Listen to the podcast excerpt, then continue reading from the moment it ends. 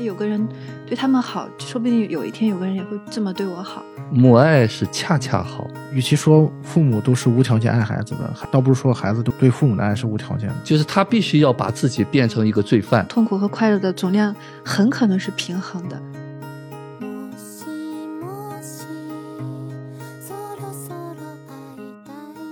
迷影圆桌派，大家好，我是夕阳。呃，我是雨果。啊，大家好，我是一九零零。那今天要聊的呢，其实是一部日剧啊。这个日剧的名字就就叫《母亲》。简单跟大家先分享一下大概的一个故事啊。一个叫奈绪的女主，她原本是一个老师啊，在小学里面当老师啊。她偶然间发现了她班上有一个学生啊，一个小女孩。这小女孩有点不太正常，就是她好像有受虐待的一些倾向。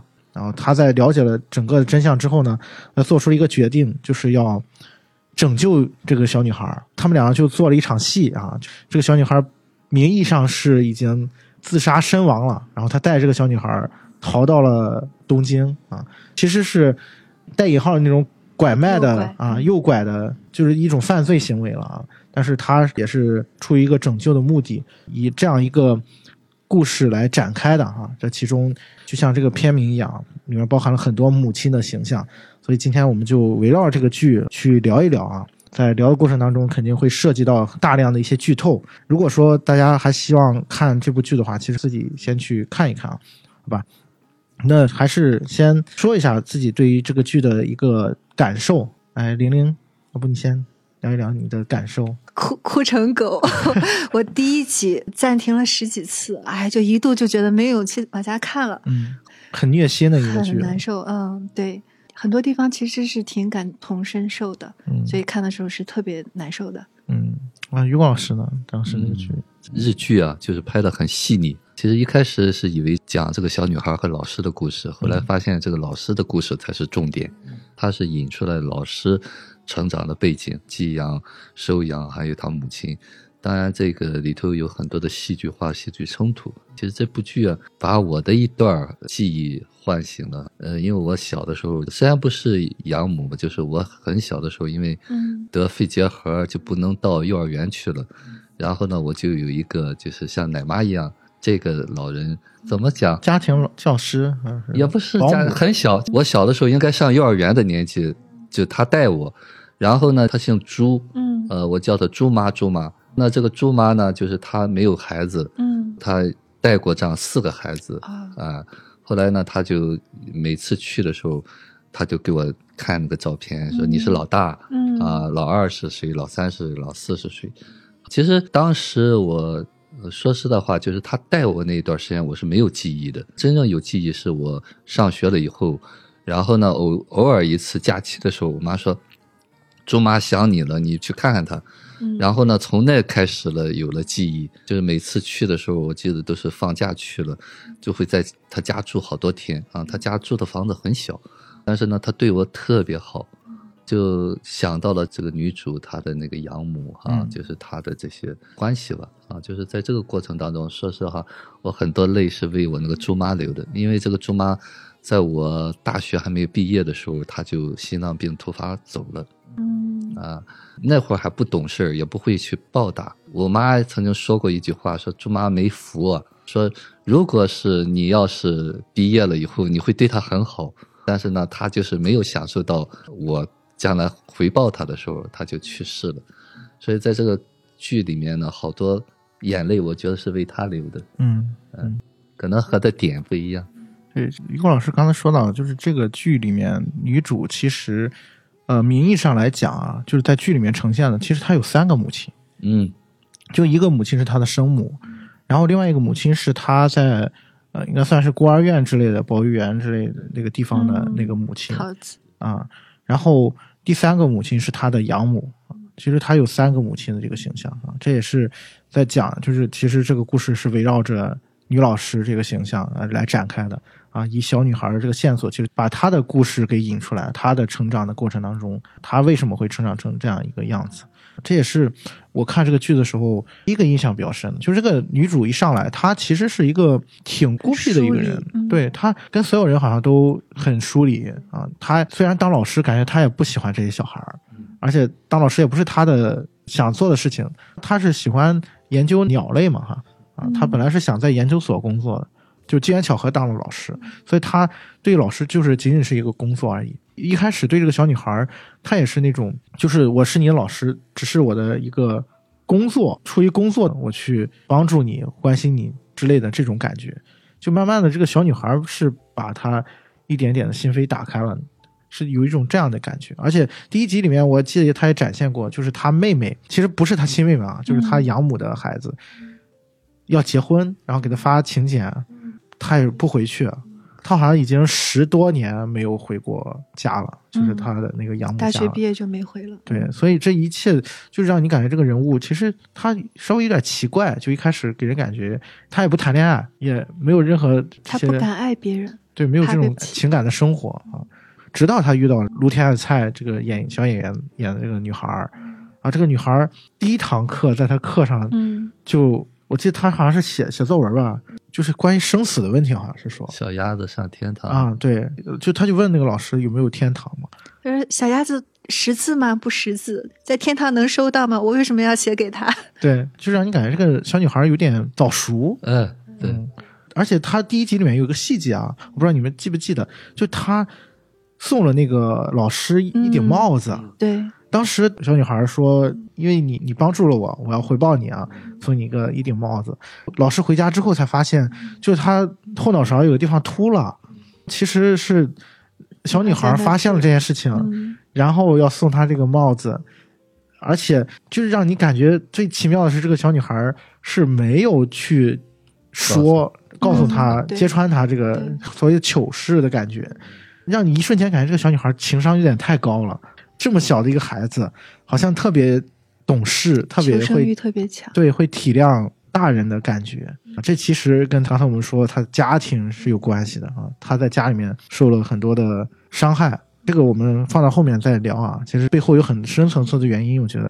那还是回到之前啊，我其实特别想问玲玲姐一个问题啊，嗯嗯，因为你也是一位母亲嘛，你如果遇到跟就是这个女主。同样的事情，你也会跟她做同样的事吗？你觉得，你你会做同样的事情吗？我不敢保证。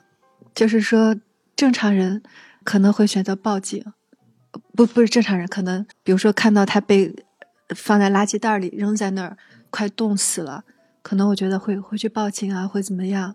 但是这个老师就是毅然的决定要带他逃走，明知道是犯罪的，但是我觉得他可能。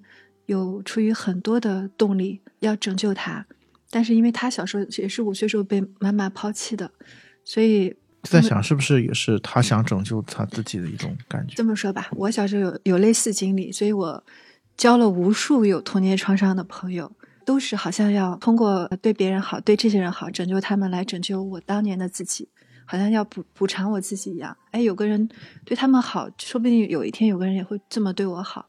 这是一方面，再一个就是说，他满足了他自己的一个需要，就是他本来是不敢去爱的，他的心早就死了。他说：“我为了活下去，我只能让自己的心死去。我不爱上别人，就不会受伤，不会被抛弃的。”他没说出来，但我猜是这样的。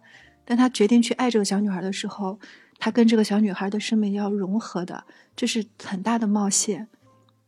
但是他想去当母亲，所以那一刻。他有自私的目的，就是我可以当母亲了，就是说你也属于我了，你的命运跟我也相连了。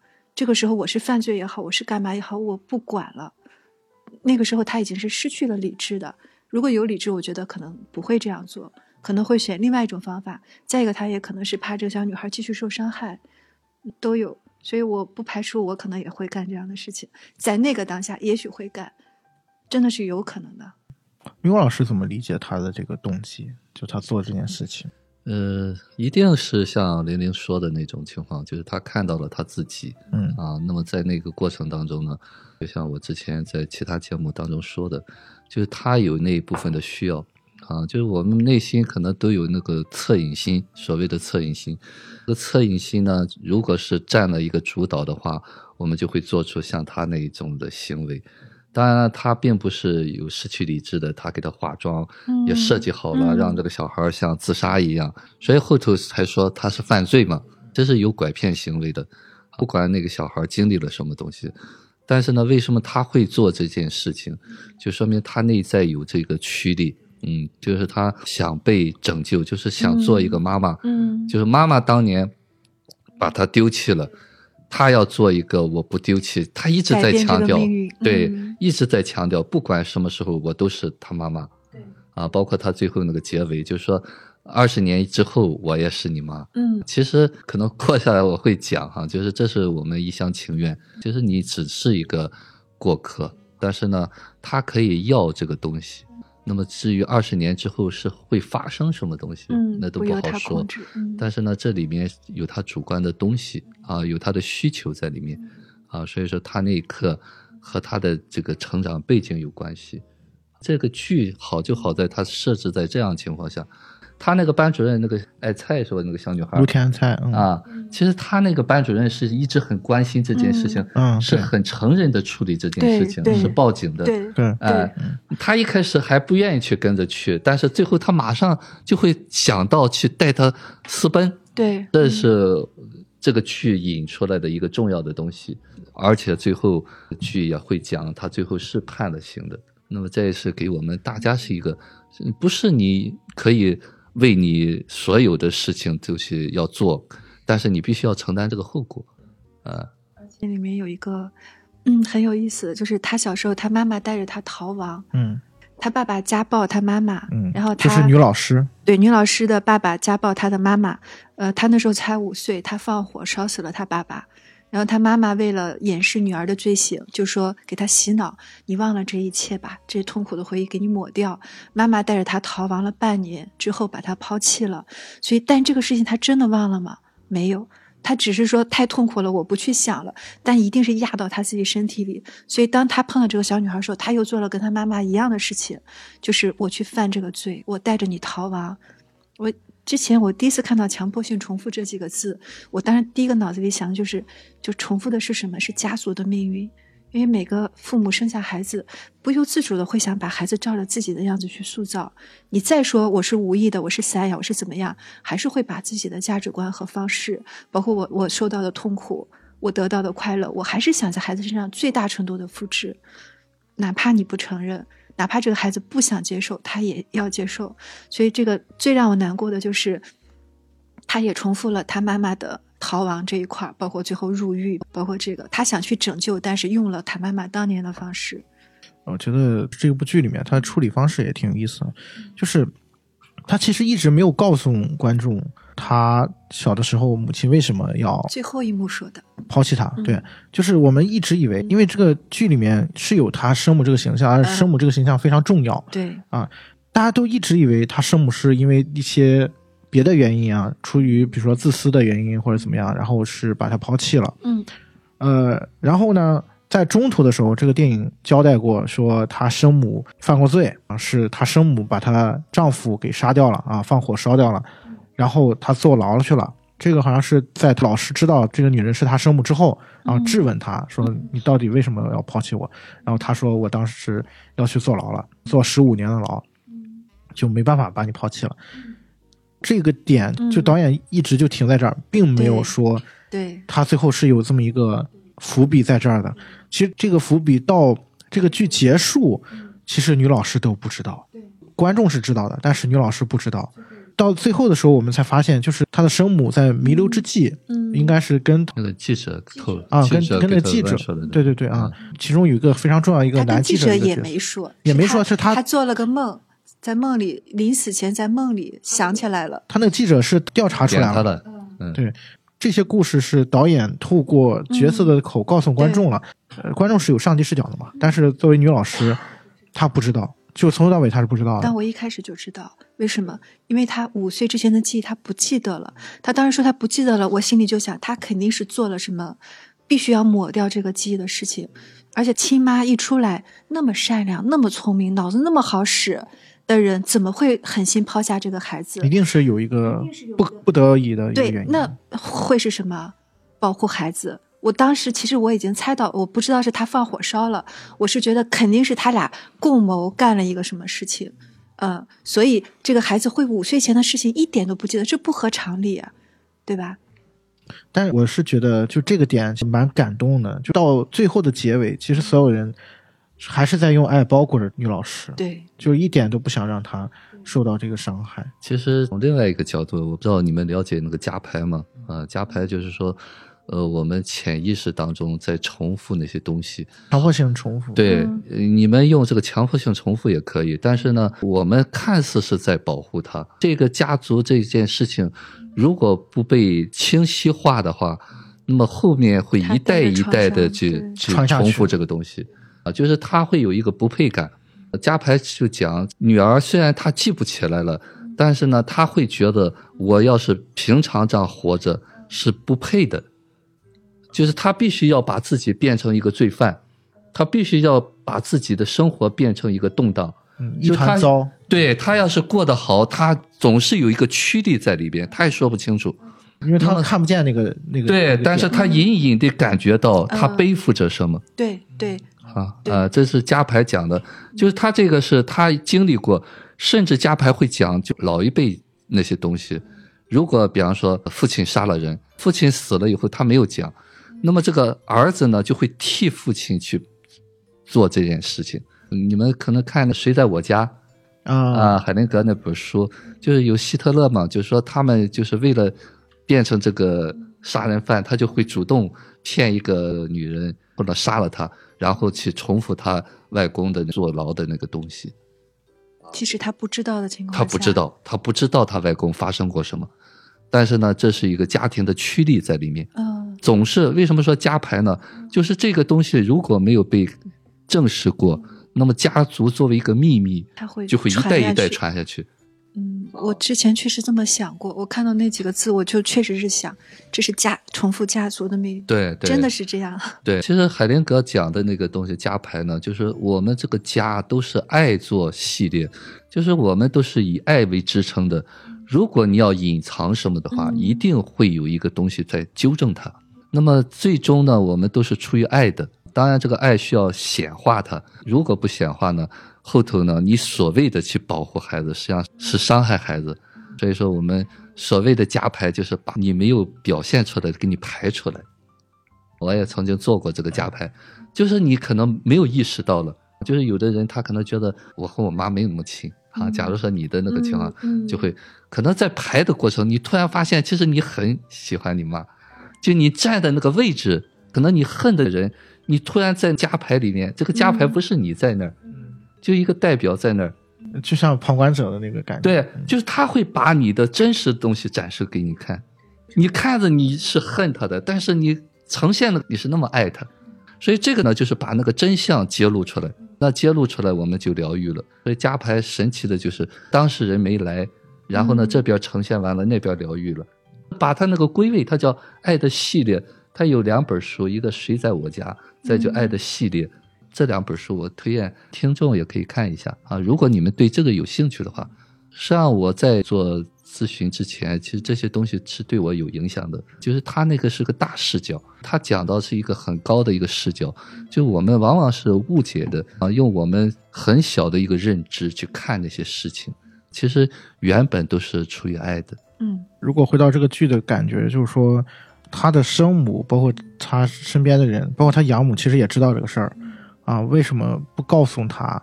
本来是出于一种对他的保护啊，实际上，在无形当中也造成了他在重复过去的。对对对，现实当中我们很多是这样的事情。他接受不了吗？对，看似是在保护，啊，其实是我们没法去承担这个东西。如果妈妈。能够承担了，就是这件事情，我不替你负责。对，其实这个小小姑娘，就是她早年应该她进监狱的。对，啊，就是她妈是牺牲品。其实她可能也进不了监狱。对她五岁，嗯。妈妈想再保护她，保护不了。而且被抛弃的创伤和那个创伤比，不一定哪个更重。她在不知道情况下被抛弃了，那跟死一样的难过。那是意识层面的。对。抛弃是一个显象的，就他知道他是被抛弃的，但是刚才于老师说的可能是潜意识层面的，就是他是意识不到那个点的，包括他被他埋在了记忆的深处啊，他可能也完全不知道发生过这样一一个事情，但是又隐隐约约感觉到那个肯定很内在的那个力量，海灵格叫自然的法则嘛，就是他讲是有序列的，比方说你是老大，你是老二，你就要依附于老大，老大有优先选择权。你比方说拿回来妈妈给的一个礼物，应该先给老大，啊，老大不要了才会老二。嗯，但是呢，我们经常会这么讲，就我们有时候说，老公出差回来以后买一个礼物，然后呢，他没有给妈妈，给了女儿，女儿看似很喜欢，但是女儿在背负着一个啊我夺走了妈妈的东西。嗯啊，就是这些东西呢，才是愧疚感。对，就是他不理解怎么东西，对对。其实生活当中经常发生这样的事情，嗯。就我们在超越那个自然法则，嗯。觉得我可以安排这些事情，但是呢是不可以的。我们经常会有这种想法，我是为了爱你，我是为了保护你，其实不是。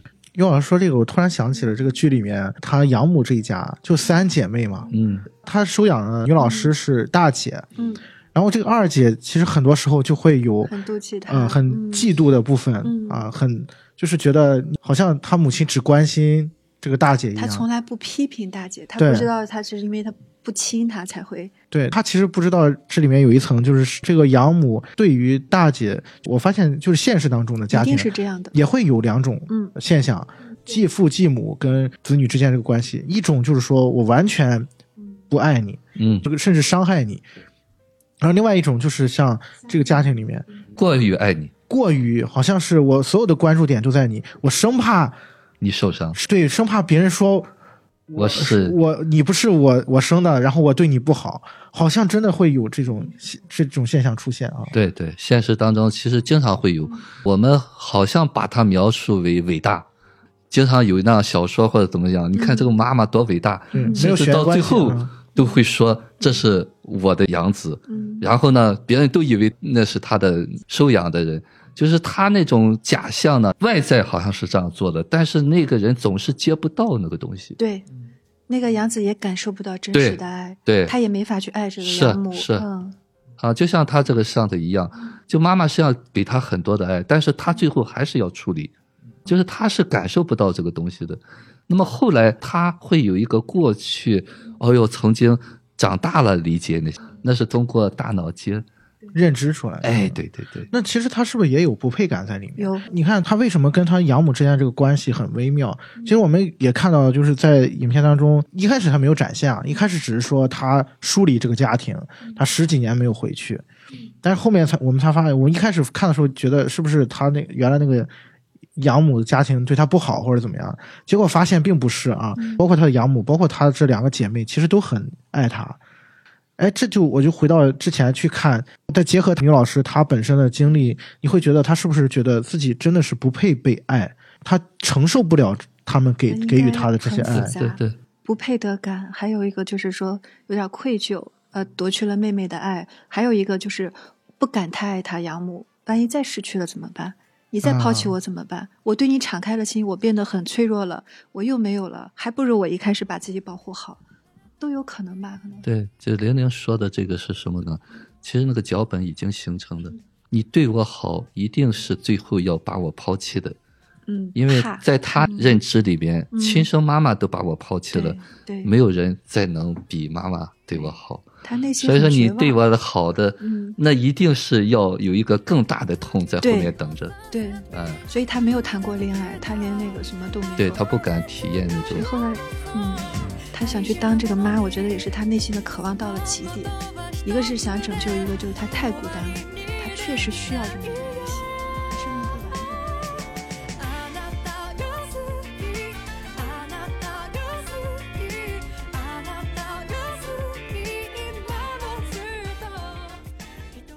那既然说到这儿，我们可以大家分享一下，就是这个剧里面你印象最深刻的一些情节，或者说就打动你们的情节啊，可以分享一下一段啊，刘老师。日本很多的剧哈、包括他们就是用这种所谓的夸大，就是用好像设计这个情节。其实我觉得甚至都不用设计，就是他杀死了他爸烧死这一段，嗯那么他会增加的这种，哎呦，好像这个多伟大，妈妈多伟大嗯啊，应该呃有一些刻意的东西。这现实当中呢，其实我们很多就是在证明自己，包括这上头他会有一个妈妈。会用那种，这是比较深层次的，嗯就是他会一直隐忍，一直隐忍。我经常说一句话哈，你是妈妈这一点嗯事实改变不了，这个孩子是从你身上出来的。好像有一段他也讲过，你没生过他，你是没有真的爱的，这是一个自然的东西。这是啊他就是小女孩的生母，好像跟他有一段对话。我记不清了，反正他里头是说过这个东西，嗯对，就是说他们可以去评价说这个小女孩她妈妈怎么对她不好，但是呢，那只是她的一部分。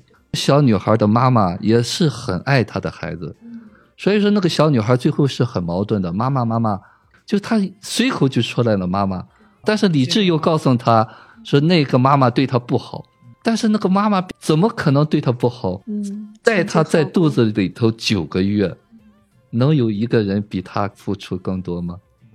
其实这个点一会儿我们可以详细的去聊一聊啊，因为这个片里面涉及到很多个母亲的形象啊，嗯我们一会儿可以具体的去聊一聊他们之间的，他们怎么呈现的啊，他们背后的这些，呃，它蕴含的一些这内容啊。那玲玲可以也给我们分享一段啊，就是说，嗯，这里面打动你的或者印象很，深的，实在是太多了，我就就随便说一个嗯跑在脑子里的。女主角遇到了她的亲妈，她天生的就对她会有一种亲近的感觉。她就第一次在人前说她小时候被抛弃的那段经历。说完之后呢，就她当时怎么怎么多伤心，然后她就说。都说父母对孩子的爱是无偿的，然后这个女主角说：“她说我觉得孩子对父母才是无偿的爱，嗯因为即使父母想杀死他，想抛弃他，孩子还是会爱着父母的。就那段我印象特别特别深，这是是真的，就是孩子会用各种方式来爱他的父母，包括去忤逆他，包括去复制他，包括去怎么怎么样。但是只要父母表现出爱他，他们会无条件的这种，就是他对这个的渴求是超过超过一切的，他可以赌上自己的一生来为父母赎罪陪葬或者怎么都可以。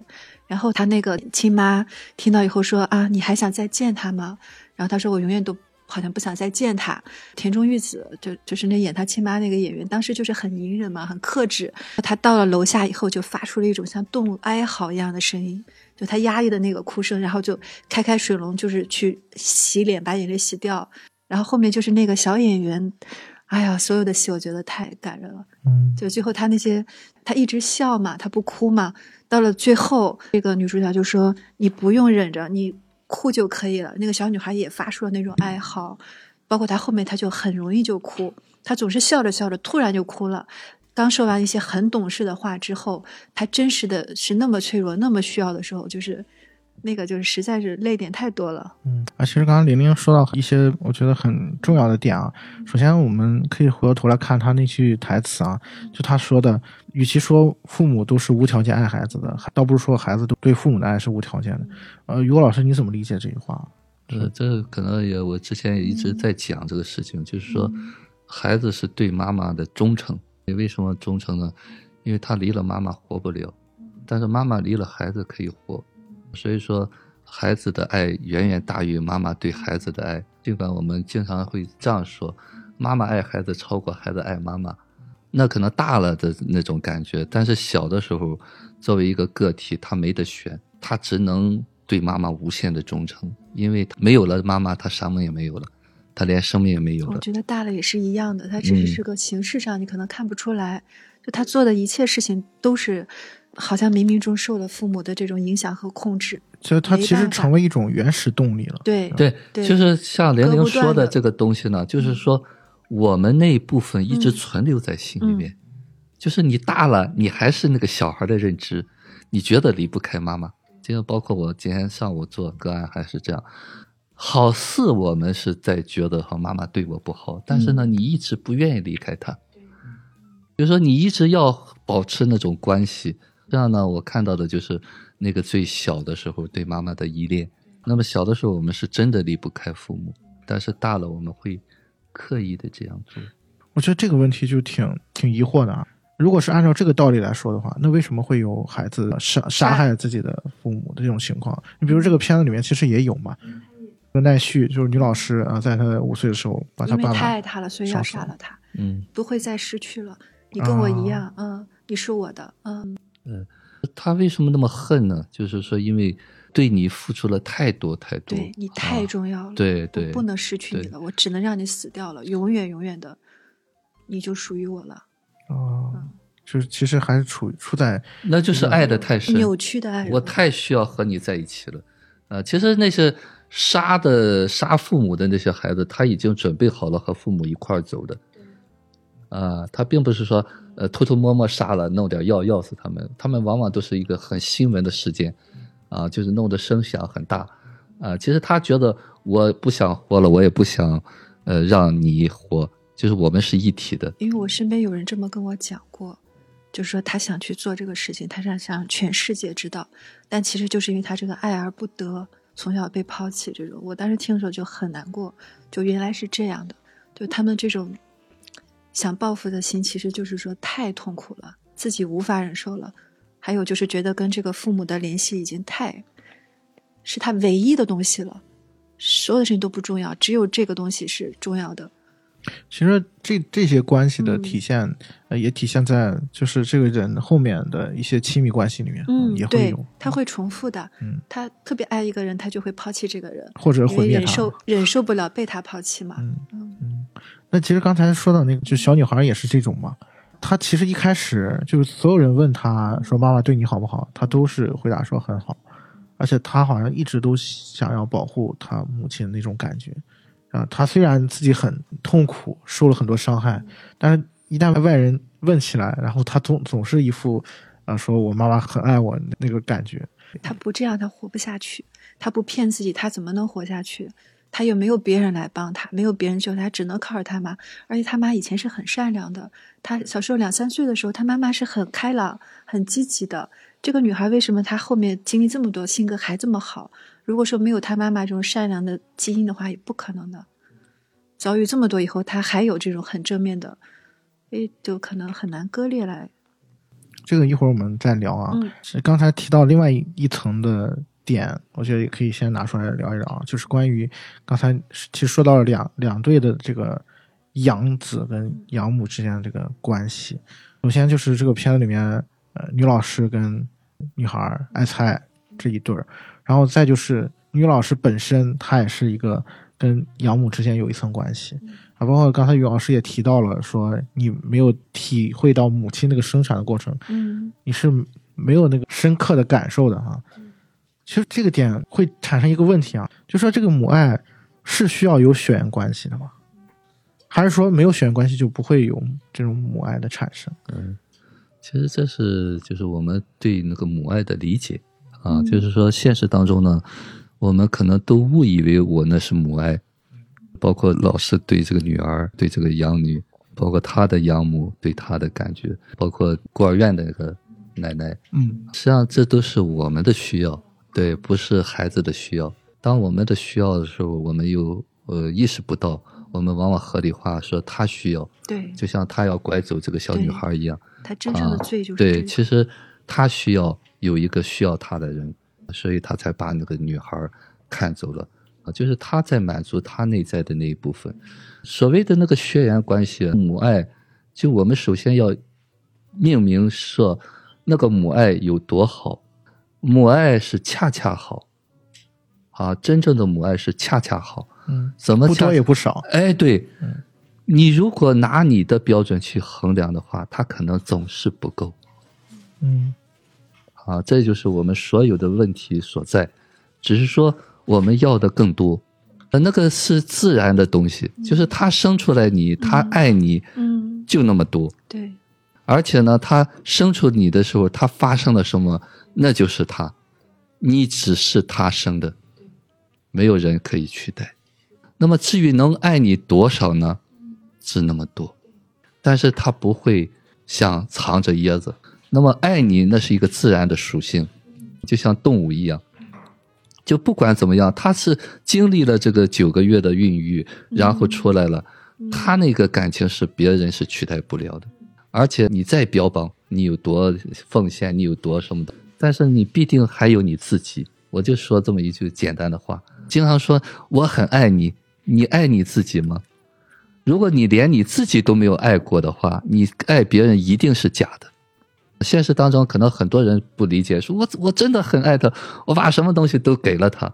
当你说你把你没有舍得用的东西给了他的话，我想那个人更倒霉了。你会把这个账全记在他身上。是，啊，所以说我常说的，爱是水满自溢。所谓的水满自溢，就是那个妈妈她水多了，她就流出来了。嗯、那么她水不满，你就要接受她的水不满。嗯，这个很难，嗯，可能要花很多很多年。对，其实这个东西才是我们生活的本质，但是大多数人是理解不到这个层面的，总是用现实的、理智的或观念的东西去卡，所以这不叫母爱，或者是评判他们。但是我希望哈、就是有这么一个机会，那我讲到这儿，你能理解多好，理解多好，或许某一天你会明白这个道理。还有时候就是，嗯，道理是明白了，但是你的潜意识太强大了，你打不败他。就是你的身体、你的需要、你的情感、你的记忆，就是会向那条路去索取、去干嘛、去填，直到能填的差不多。每个人的命运嘛，这个就接受吧。嗯，好啊，那我们来重点来聊一下吧，就是这个剧里面他所展现的母亲这些形象啊。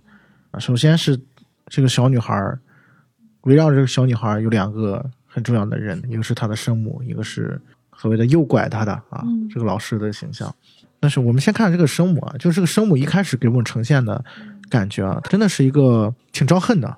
一上来那种感觉，就是对小女孩是漠然的那种态度啊。她每天给那个小女孩一百日元啊，让她买东西吃。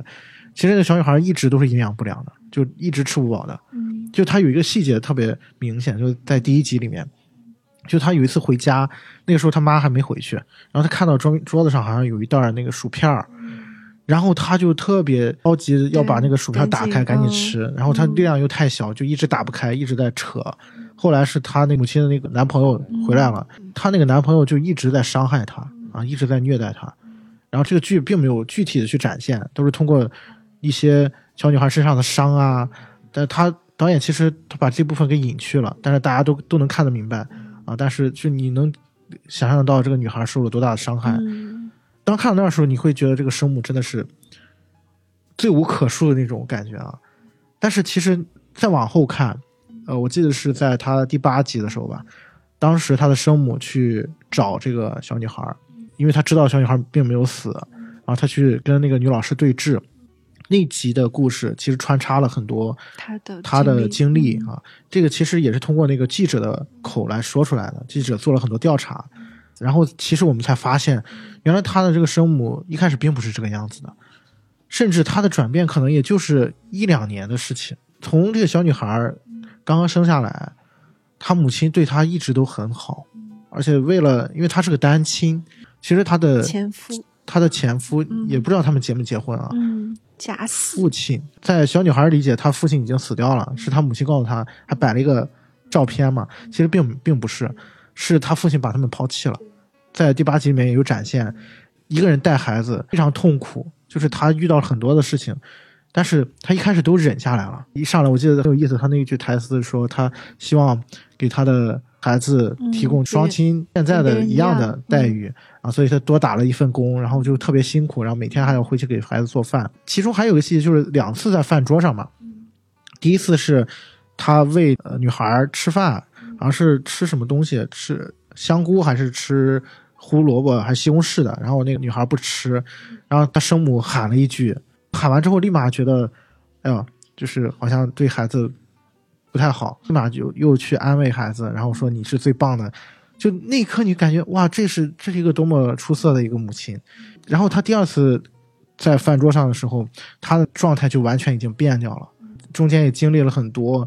在第二次饭桌上，他就是对孩子完全是冷漠的那种感觉了。嗯那集就完整的展现了这个母亲的她的一个转变，让你感觉非常好的一个母亲的形象啊，到了一个对孩子的被受虐待都可以默不作声的一个人。我不知道你们当时看那个地方的时候，你对他的这种转变，包括这个母亲，你们是怎么想的？就是我当时觉得，如果是我的话，我可能遇到他遇到这些事情，就很难想象我会是一种什么样的处理方式啊，面对一个人带这个孩子要承受多大的压力啊！包括他其实他一直在失去自己的生活，啊他在带孩子过程当中啊、呃谈过男朋友，然后每一次都是就是导演给我们展现的，好像是因为孩子的原因啊，导致她的感情也不是很顺利啊。这也是为什么她有一个男朋友。好像是爱她的啊，她就好像一直依附男友啊。这个男友对孩子做什么事情，她最后都是视而不见的。其实我觉得也有很深层次的一些心理学的原因，在他的人的这个变化里面啊。我不知道你们当时看的时候是怎么理解的，刘国老师。嗯，呃，其实现实当中呢，就是这样的事情经常会发生。嗯就说可能这个妈妈一会儿是天使，一会儿就是恶魔，她承受的很多的东西在里面。当然，妈妈的这个本性的她爱孩子是改变不了的，但是妈妈当她自己的那个脆弱的一面出来的时候，她是没有办法顾及到两个的。就是她自己的那个痛苦点出来的时候，就是我说的，她处在那个小孩状态的时候，嗯，她眼里面就是那个孩子可能比他还大对，啊，他没有办法去照顾到他。嗯是，所以说，现实当中呢，我们总是会断章取义的。比方说，这个人突然冲动了，哦、骂了他，我们就会命名你就是一个王八蛋。其实这是我们最幼稚的一种评判方式，就是我们往往这一刻我就要认为他是一个王八蛋，我看不到那个他本来是个大的层面，或者有一个爱我的一个层面。你对我好，我可以忽略掉，但是你做了这一件事情，我永远不原谅你。现实当中经常会有这样的，其实他是不原谅他自己，就是早年父母对他的那个是他的不满足，就是我们小孩总是希望父母像什么一样就完全宠着他，然后呢，父母又是一个很普通的人，他也没有力量全部给你爱，嗯，更何况他早年也没有得到那么多的爱，所以说，我们就在自然当中呢，总是有遗憾。小孩呢，为什么说这个性格会小孩形成？小孩他是不理解，他不知道妈妈受过什么的，他也不知道妈妈老公抛弃了他，他能感受到的就是我把所有的东西都投给你了，你伤害了我。那么这个怎么来解决呢？只有我们大了去成长。对，就是当你允许了你早年可以有这样的发生，但是并不是因为你的妈妈不爱你，只是说阴差阳错，你在那个时刻就是演上了妈妈最不好的时候、啊。那么这不是谁的对谁的错，这也不能改变妈妈曾经爱过你，曾经带过你九个月，只是我们在那个时间点经历了那些事情。我经常说的，你今天过得好不好，你一定要为这个好和不好负责。当你跳不出那个过去的时候，你总觉得是他们欠你的。小孩你可以这样说，我经常这么说哈，就是父母他有一千个理由、一万个理由，但是在那一刻，孩子是太无辜、太无辜了。所以说，妈妈错就错在他没有看到那个小孩比他还小，但是你也要知道看不，到，没办法，对对，嗯，你要知道，你不是在圣人家，啊，你的妈妈就是一个普通人。他这个生母到最后也是有过想要把孩子抱回去的想法，但是那一刻，我记得小女孩她说，嗯我不就是喜欢我已经不爱你了，我已经不喜欢你了，你已经不是我妈妈。她说的很狠，她说我既不讨厌你，也不喜欢你，这个是非常狠的。嗯，就我对你没什么感情了。对，淡漠是很可怕，但是他一走，然后那那个老老师就说你哭吧，这个小女孩就哇的那种哭。对，其实小女孩儿说的不是实话。对嗯，我觉得他那一刻也是，就是他太懂事了，甚至我觉得他在那一刻，他还是在替他的母亲在想。他也替老师想，都有可能。对对，他要活下去嘛，他这些技能都是生存的本能。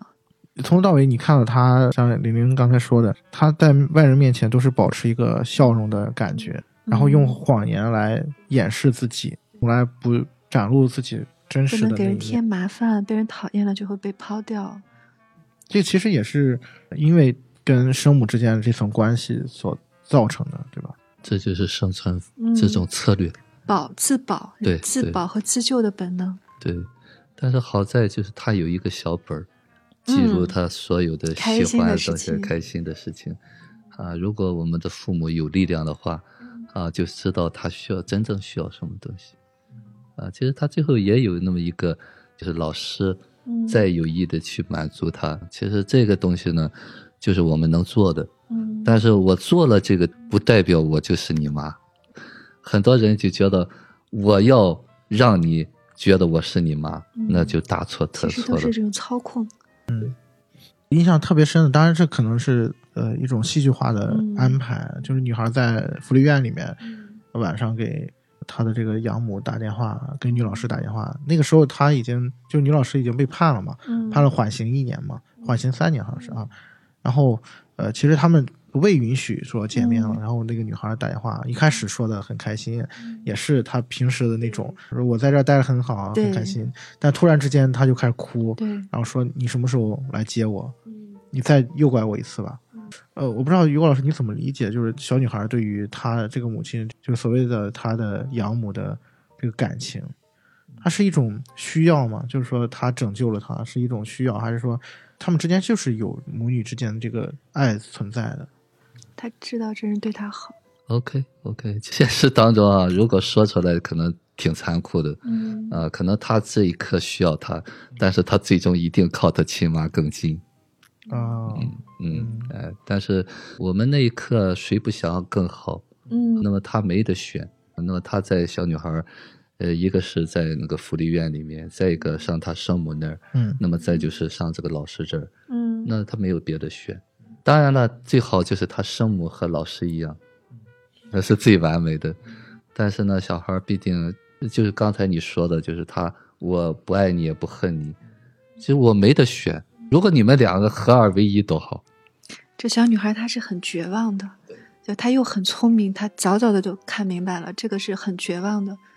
哎，你说到这个点啊，就让我回想起另外一段关系啊，就是另外一对儿这个养子跟养母之间的关系，就是这个女老师跟她养母之间的关系。嗯，因为养母她跟女老师说过一段回忆，嗯就她小的时候，啊刚刚把她领回家的时候，就这个小女孩是完全不接受嗯她这个家庭的啊，嗯也不叫她妈妈。然后一开始这个养母就一直想怎么对她好啊，怎么呃带她出去玩啊，带他上哪去玩，上各种游乐场去玩。嗯，然后他说了一段经历，是他们两个人去东京塔，上了塔上之后呢，找亲妈。对，然后那个女老师她还是小孩的时候嘛，然后她就会去，就我们知道有那种望远镜嘛，啊，高塔上都有那望远镜，可以投硬币，然后就可以看远处的东西。嗯她的养母就发现她每次都去看那个东西，而是在寻找什么。后来理解了，她是在找她亲妈。养母就觉得啊，那既既然你要找，那我们就找吧。嗯，就是她接受了这个事情，她没有再去说我希望你取代你叫取代你妈妈，我要当你的母亲。然后她就开始每天都带着孩子去东京塔看望远镜里面的东西。然后突然有一天，女老师好像真的发现了她的生母，然后她就开始就是去找嘛，然后一路跑。她的这个养母呢，也就跟着她一起，也希望能找到她这个生母。跑着跑着，她养母就突然摔倒了。摔倒之后呢，她养母说：“你别管我，你去找吧。”小姑娘就跑开了。这个时候，她养母就觉得，哦，她肯定是找她我生母去了。但是没想到女女老师回来，然后是去买了创可贴给她，也是她养母自己说的嘛，也是第一次她回家的时候，小姑娘说她大姨妈就是我回家了，我回来了。嗯认可他了。也认可了这个母亲的形象。我觉得这个故事讲的就特别像是于老师刚才给我们分享的，这个东西不是你求来的，不是你想要他会给你的，而是一种你不自觉的流露出来的东西你。给了他他真正想要的东西，他才会信任你。这个信任对这种被抛弃的孩子，他很难去相信一个人，他会很用直觉去观察。但但这个是他真想要的，他相信他妈妈是新妈妈是爱他的，但是他又要保持距离，因为不要让你再伤害我。我给了你爱的权利，你就可以伤害我了。这个点是特别让我感动的一个点，就是他的养母好像真的对他并没有任何的说我要取代谁，出于本能的我去对你好。对他放弃了要取代他妈妈的时候，对，那放弃了这个执念。，对对小女孩才能够感受到，才能接纳他。对，然后呢，他也允许他排在第二。啊，就是那个小女孩，当然她的亲妈妈是最好，但是没有亲妈妈，你可以排第二了。还是第二。对，原来连第二你也没有，啊，我只有第一。这个真的是 好残酷啊，感觉。对对，其实这就是我说的，现实就是这样。呃，你如果是爱他，你必须是很成人啊，就是你看到的一切的东西，你站在他的视角上，嗯，那才叫爱。对哎，对，对那那必须你有很大的那个能量的时候，你真的看到那个小孩的需要的时候，那他才能够感受到爱，不是你说爱真的就爱的。真的。对对对对，哎，其实他那一刻就是感同身受，就是想替他找妈，不是想取代他妈了吗？并没有说我是为了什么而去帮你找妈。就他为了找他妈都摔倒了，小女孩才知道，啊、为了我你做的这些，所以这也是，就是说你真正对这个人好，就是你真正是为他能感受到这种爱，他是能感受到的。他不是一种满足自恋，因为很多人就是说当后妈很伟大什么，确实像老师说的，他有满足自恋的部分，满足自己需求的部分。但这个妈确实是挺挺厉害的，包括后面也做了很多牺牲嘛。对，包括就是女老师带着小女孩逃亡，本身这个事情是犯法的，也是因为怕受牵连，本来说要断绝这个养父母关系，但是她这个养母一直没有去递交这个申请书，而且在他这个事情暴露之后，嗯还主动我们一家人在一起整整齐齐。就他这个养母本来是一个很成功的一个商人，应该算是啊企业家，然后因为这个事情还主动辞职了，而且也影响了他妹妹。本来他妹妹他那个三妹是有一定的对嗯有新的工作的，但是也是因为他这个事情受到了牵连。这个其实也是啊一个家庭里面，尤其日本这种家庭，它比较常见的一种现象。中国其实也也是这样。就是觉得挺有意思哈，好像就是你说老天爷是不是也挺公平的？就比如说给一个人很痛苦的经历，可能会有一些补偿，但他他不一定能接得住。痛苦和快乐的总量很可能是平衡的，但是你自己把握不好，也阴错阳差也好，造化弄人也好，能量不不足以都有可能。你像那个小女孩和这个女老师，她们都有被人爱的机会，都有被救赎的机会。 It's a party night その瞳の我们最后再说一说这个女老师，围绕着她身边有几层的关系嘛？啊，首先是她跟小女孩之间的这个，她作为一个 母亲的形象，打引号的母亲的形象，她跟这个小女孩之间的这个发展。然后呢，是她跟养母，再然后就是她跟她的生母这个三层的关系。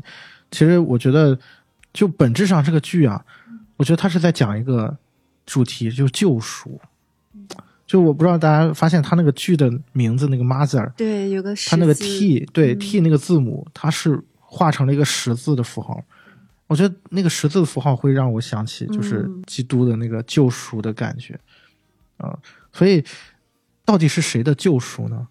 在看的时候，我也会在想回想这个问题。看到最后，我突然发现，其实这是关于自己的一、嗯一种救赎，关于自我的一种救赎。老师的形象，在得到了这么多人的爱，啊，在这么多人的爱的包裹下啊，包括他自己也把这个爱传给了这个小女孩儿啊，在这个过程当中，其实是完成了自己的一种救赎。他后来会笑了嘛？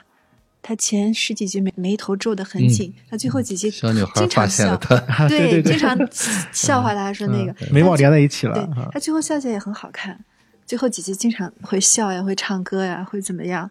以前连接龙游戏他都玩不了，他就放不开嘛，就是女老师的转变啊，就是她从一开始的那种呃完全不能接受外人给他的这种情感，然后一步一步走到最后，你觉得对他影响最大的是小女孩吗？还是他的生母？呃，就像他好后头有一段台词说他感谢这个小女孩，让她知道了她的妈妈。对、啊对，他带着这个逃亡的这个过程当中，他才遇到了他妈妈。其实这个就是意义所在。嗯阴差阳错的，他遇到了这个小女孩；阴差阳错的，他想拯救这个小女孩，结果自己被拯救了。如果说拯救的话，我在看到，因为他那个很明显的一个十字架，但是我看到的是一个什么呢？妈和他，就是妈妈既是妈妈，她还有她自己。啊，啊，就是啊啊，对对，那是一个加家，加起来了啊对对，我们怎么去理解这个妈妈？啊妈妈只是一个角色嗯啊，她还有她自己。在这个过程当中呢，我们是不是对她太苛刻了？我们只想到了她当妈的那一部分，并没有看到她还有她自己。所谓的救赎呢，就是她在慢慢的长大，她才能更理解妈妈是多么爱她。但是呢，妈妈的爱嗯总是不能完全满足我们。嗯啊，其实我觉得于果老师提到一个，就恰提醒我了啊，就是这个剧里面非常重要的一个点啊。我现在有有时候会想啊，就是因为社会会给母亲这个词赋予很多很多的对，应该，意义，嗯应该嗯啊，你应该，你作为一个母亲，你就应该怎么做。然后这种东西是潜意识层面的，就是它已经成为一种社会默认的一种观念和一种必须的一种枷锁，就是爸爸可以不在，妈妈不行。对，尤其是像我们这种传统文化比较深的国家，我们经常会提到，比如说一个女孩，比如说三十岁了，然后说，哎，你怎么还没你你还没结婚啊？你或者说你刚结婚啊，有点晚了。他说晚，并不是说你结婚晚，而是说你生孩子晚，你当母亲当晚了。就他所有的这这些观念是积沉积在这个传统文化里面。一方面啊，一方面我觉得是经常讲的母爱之伟大，就是包括我们刚才也提到了很多，说养母啊，所谓的继父继母啊，他对于孩子他的这种无私的所谓的无私的爱，其实他也有，嗯我觉得也有这部分枷锁的存在，嗯就是这一部分潜移默化的东西在影响他。对对我必须要这样去做，如果不这样做是不被认可的，是社会不允许的。那这一部分其实会吞噬掉他本身，就是他自我的，对，就自我的那个部分。怜的。另一方面，我是觉得作为一个女性来讲啊，母亲肯定是一个角色，而且这个角色是很重要的一个角色。但是这个角色是不是必须的？是不是这个生命当中就是一定要有她有这个角色，她才完整？或者说，我只能有这样一个角色？当成为母亲之后，我的其他的自我的部分可能就一定要被压抑，或者说就应该被压抑。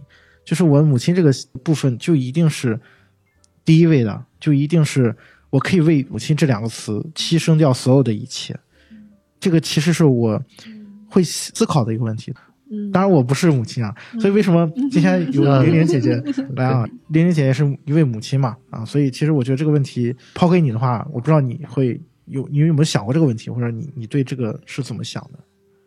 我不是那个传统意义上那种特别好的孩子，学习我基本上不管，就他天天在家里，他干他愿意干的事，我就开心的不得了。就是他吃着零食，看着小说，我听他笑，一会儿趴在地上，一会儿打个滚儿，一会儿怎么，我就开心的，就他哼着小曲儿去做他的小手工，哪怕作业可能晚一点做，我心里是非常非常开心的。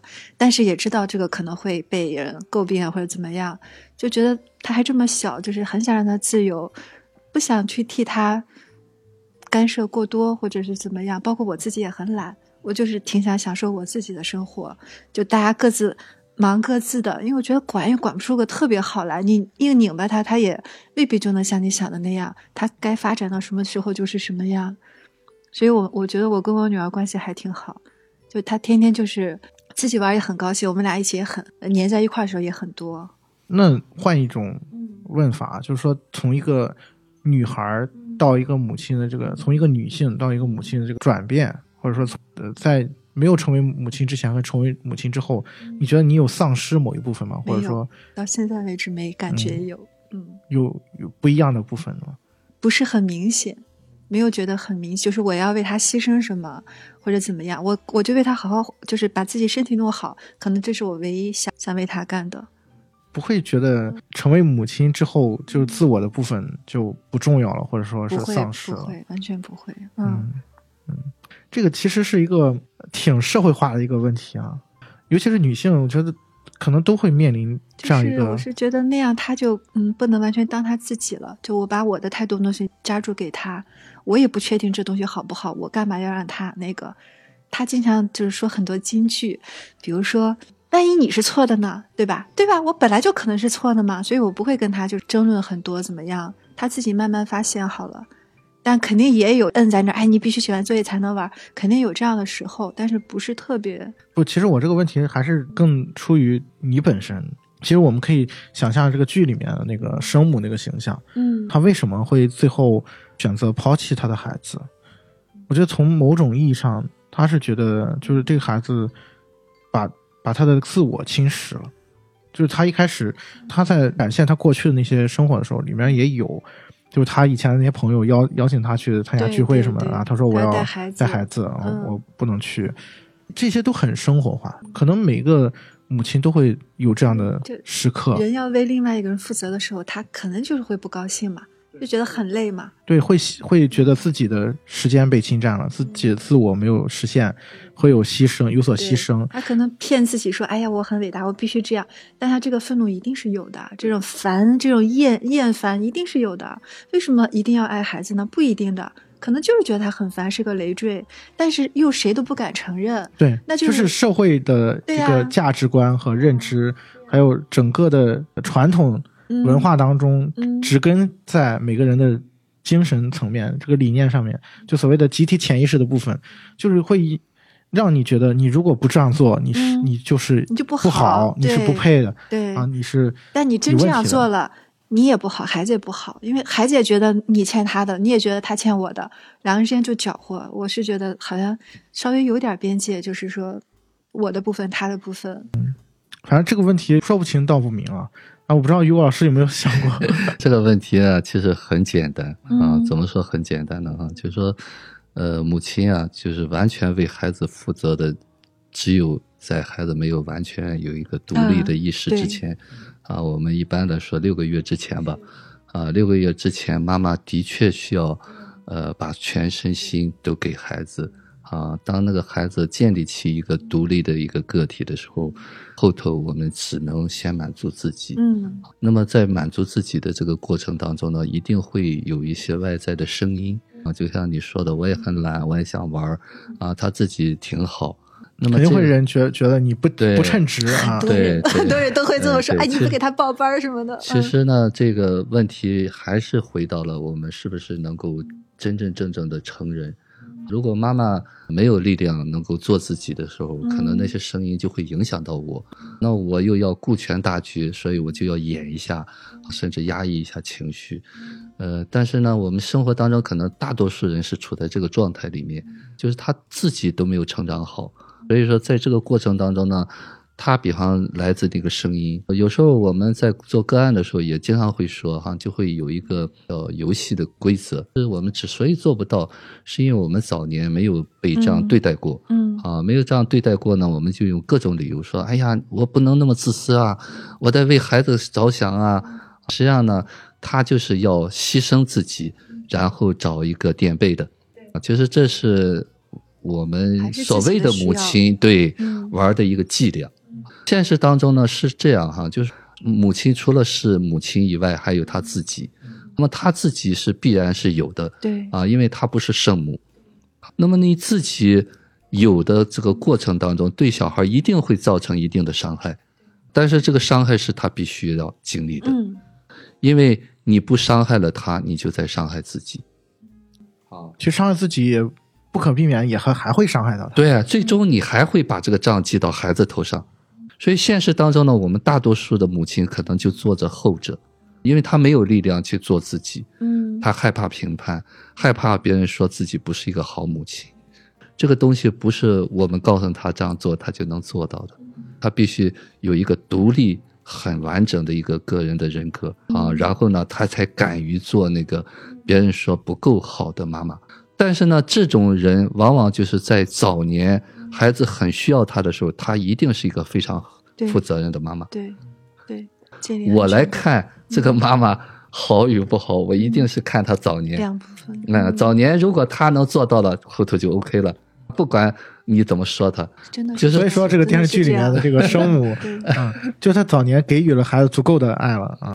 孩子还是有好的这一面，对善良的一面。对小孩之所以他有聪明的那些东西，他没有想去死。你想想吧，对这个小孩一直是一个开朗的，他在暖化，其实他在治愈这个老师啊。对，而且他有那个小本本，对刚才于老师提到了啊，对啊我所喜欢的东西都在小本本上。他告诉你了，你你能满足我更好，满足不了我也知道我有什么。对啊，其实小女孩是很有力量的。她该独立的时候很真的是哎独立，对他很清楚脑子对。嗯呃电视剧里面其实是这个小女孩在起的一个主要的一个作用，包括它里头有一个支线，就是她二女儿，就是那个养母的二女儿啊，就是那个怀孕的那一个过程。其实那个我也是很喜欢这个电视剧的，就是对那个妈妈说的，你以为你说当母亲就能当母亲吗？嗯你没生她，你能当母亲吗？嗯我记得好像是那个养是是是养母说的，嗯啊，就说你没有生过她，那是一个生命啊，就那一点儿，我觉得是很有力量的。我们不可能随随便便的就决定别人的生命，啊，所以在国外，呃，基督教他都不让坠胎啊，呃，包括家派里面他也是这样讲，如果你坠胎了以后呢，你必须给那个坠胎的一个位置，你比方说你会告诉后头你上面有一个哥哥或姐姐，嗯嗯它是存在哎的。如果有了他，你这一份东西就是两两个人吃。嗯所以他家牌是这样讲的：说我要感谢哥哥走了，让我享有和他一样的东西。所以这才叫自然法则。嗯啊，既然那个生命有了，灵魂有了，只是说半途丢失了啊，但是我们要承认他有过。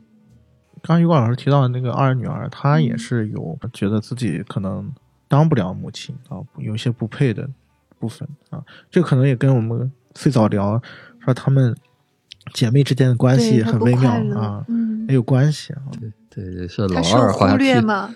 有一个句话，我不知道谁说的，老二嘛是这样，的，老二是最最不招疼，谁都看不见你啊。老小能被看见，老大看见了，就是你掉坑里了。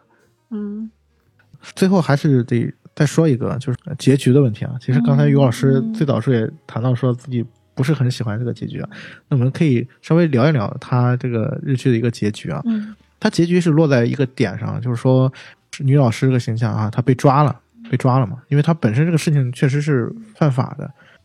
被抓了之后，那小女孩被送到了福利院啊，小女孩就有一天晚上偷偷跑出来了，偷跑出来来找她，然后他们两个人又在一起度过了一个晚上。嗯呃，那天也正好是好像是她生母去世了吧，呃，第二天说就是你还得回去，小女孩就哭着说，就是说为什么不能在一起？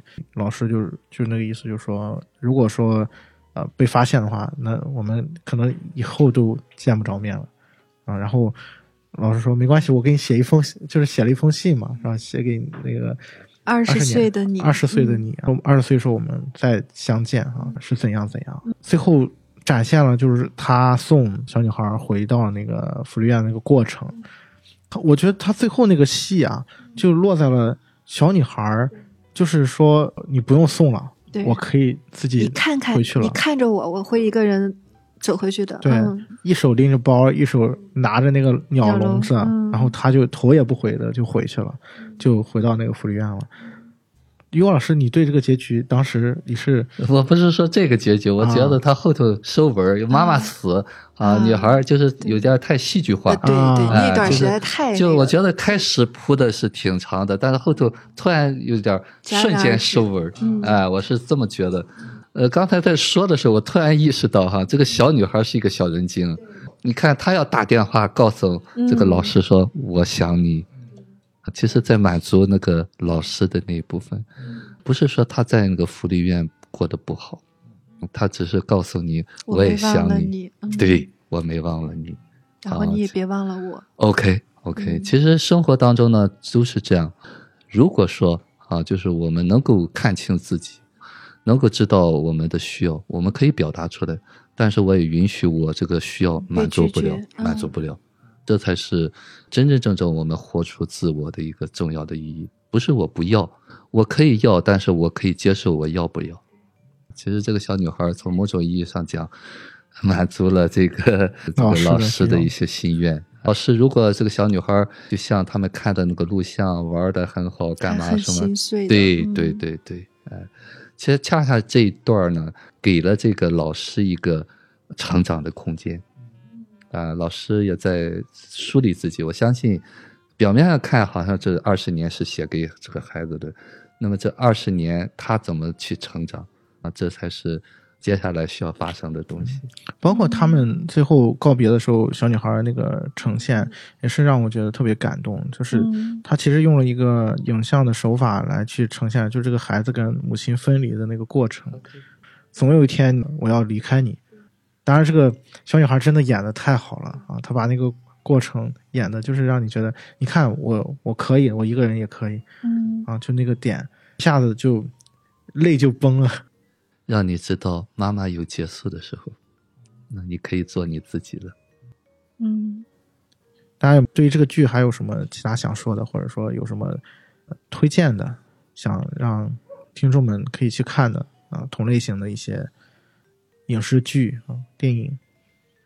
呃，我想到一部电影哈，就是我在心灵方式分享过，就是《母与子》，看过吗？呃，《母与子》就是讲的女律师从小她妈妈就很小生的她嘛，就把她嗯抛弃了，然后呢，她她有了一个男人，她自己生这个孩子，然后生完孩子又死了，嗯，就妈妈死了，嗯就这个电影，我推荐大家看，就是收养和被收养，抛弃和被抛弃。啊。就妈妈的那个本性的东西是一直在那儿的，这个妈妈一直受着煎熬，直到她女儿死了，她才找到她女儿。但是后来呢，就很温暖的一个结局，嗯，就妈妈就在这个孙女外孙女收养这个家庭的对面，就是她是邻居，她可以每天去看这个孙女。啊。呃，就这个电影非常温暖，但是可以去理解，就是我们有些东西都是身不由己的，嗯，呃，怎么去理解妈妈啊？这个“妈妈”这个词，呃，怎么去看待啊？就是我们能不能和解啊？另外就是刚才我在呃讲，我同时看完这个《Mother》，我看的那个黄石，女性可能看这个东西怎么去认知妈妈，那么黄石呢，你可能怎么去认知父亲？嗯啊，黄石，我觉得他拍的是，我的理解是，就是他把那个父亲的那个内在的那个爱和力量的东西展示出来了。啊，可能外在的看的是另外一种景象，啊，但是他其中有几段话啊，笃定的东西，啊，那才是我说父亲最需要的东西。嗯，其实这个片子里面，你看父亲的角色也都是缺失的啊，对，就没有父亲的一个一个形象。有机会的话，我们可以聊一聊父亲的这个话题啊嗯，啊、刚才于老师太重要了。对，就是我们经常现在也谈到一个词叫“丧偶式育儿”嘛啊，父亲这个在家庭当中的一个缺失，对孩子的影响也是非常大的。当然，这不是我们今天话题的重点啊，我们有机会会聊。那其实刚才于老师谈到那个电影啊，我们也可以在直播间里面跟大家一起看一看，找机会啊。如果有兴趣去哔哩哔哩啊、B 站去关注《迷影圆桌派》啊，我每天会陪大家看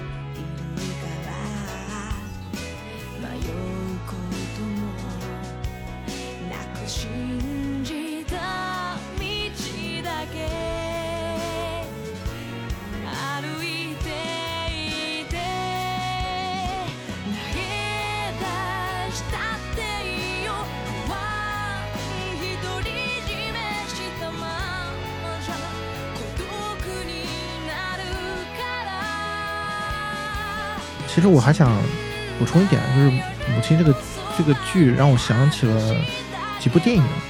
首先是刚才因为我们聊《失之愈合》嘛，嗯然后就不不自然的会想起《失之愈合》，尤其是小兔家族。小兔家族本身，它讲的就是一群没有血缘关系的家人啊，他们在一起生活的一个状态。我觉得也可以产生一些思考的部分。录节目之前，我们也分享过安藤樱的这个表演啊，他作为一个所谓的母亲这个形象啊，她在荧幕前面袒袒露真情的那个部分啊，就非常打动人的一个一段表演。啊，大家如果有兴趣可以去看一看。另外一部电影啊，我觉得我们有机会真的可以分享啊，包括在直播间里面可以大家带大家看，就是《如父如子》啊啊，就《失之愈合》的另外一部。我说，呃，如果我们讲呃聊父亲的话，也可以在音频节目里面去做。很巧的是，母亲这个剧里面扮演孩子生母千叶子，就那个演员啊，他也是演如父如子那个福山雅治他妻子那个形象啊，也是其中一对家庭的一个母亲的形象。如父如子那部电影，我是很喜欢那个，而且那个片子并不好拍，就是它的主题。如果做的不好的话，会很容易落入一个俗套里面啊，就是它的概念也不新鲜，就抱错孩子嘛啊，这种事儿好像我们国家有一段时间也经常会发生啊。抱错孩子之后，那两个家庭想要把孩子接回去，真正的有血缘的孩子，围绕着这个孩子，其实是两家人的一个成长的过程啊，尤其是父亲两个父亲的啊，尤其是福山雅治饰演的这个角色，这个我们。呃，找机会肯定会跟大家分享啊啊，也找个时间在直播间里面放一下这个电影啊，我觉得非常值得一看啊。另外还有一部片子是那个国产片，就那个《亲爱的》啊，也可以看一看，那是讲拐卖的，就是黄渤、赵薇，那个张译啊，呃赵薇演的就是很 很像那 个女老师的感觉啊，她也是演了一个诱拐犯嘛，啊，诱拐犯的妻子啊，展现了她。跟孩子之间的那个关系的那个部分啊，那个片子也是蛮感人的。啊，对，鲍蕾跟黄渤演夫妻，啊啊，那个电影大家如果感兴趣，啊，郝蕾，郝蕾，郝蕾啊，嗯，那个那个电影感兴趣，大家也可以去看啊。今天就就这样吧，啊，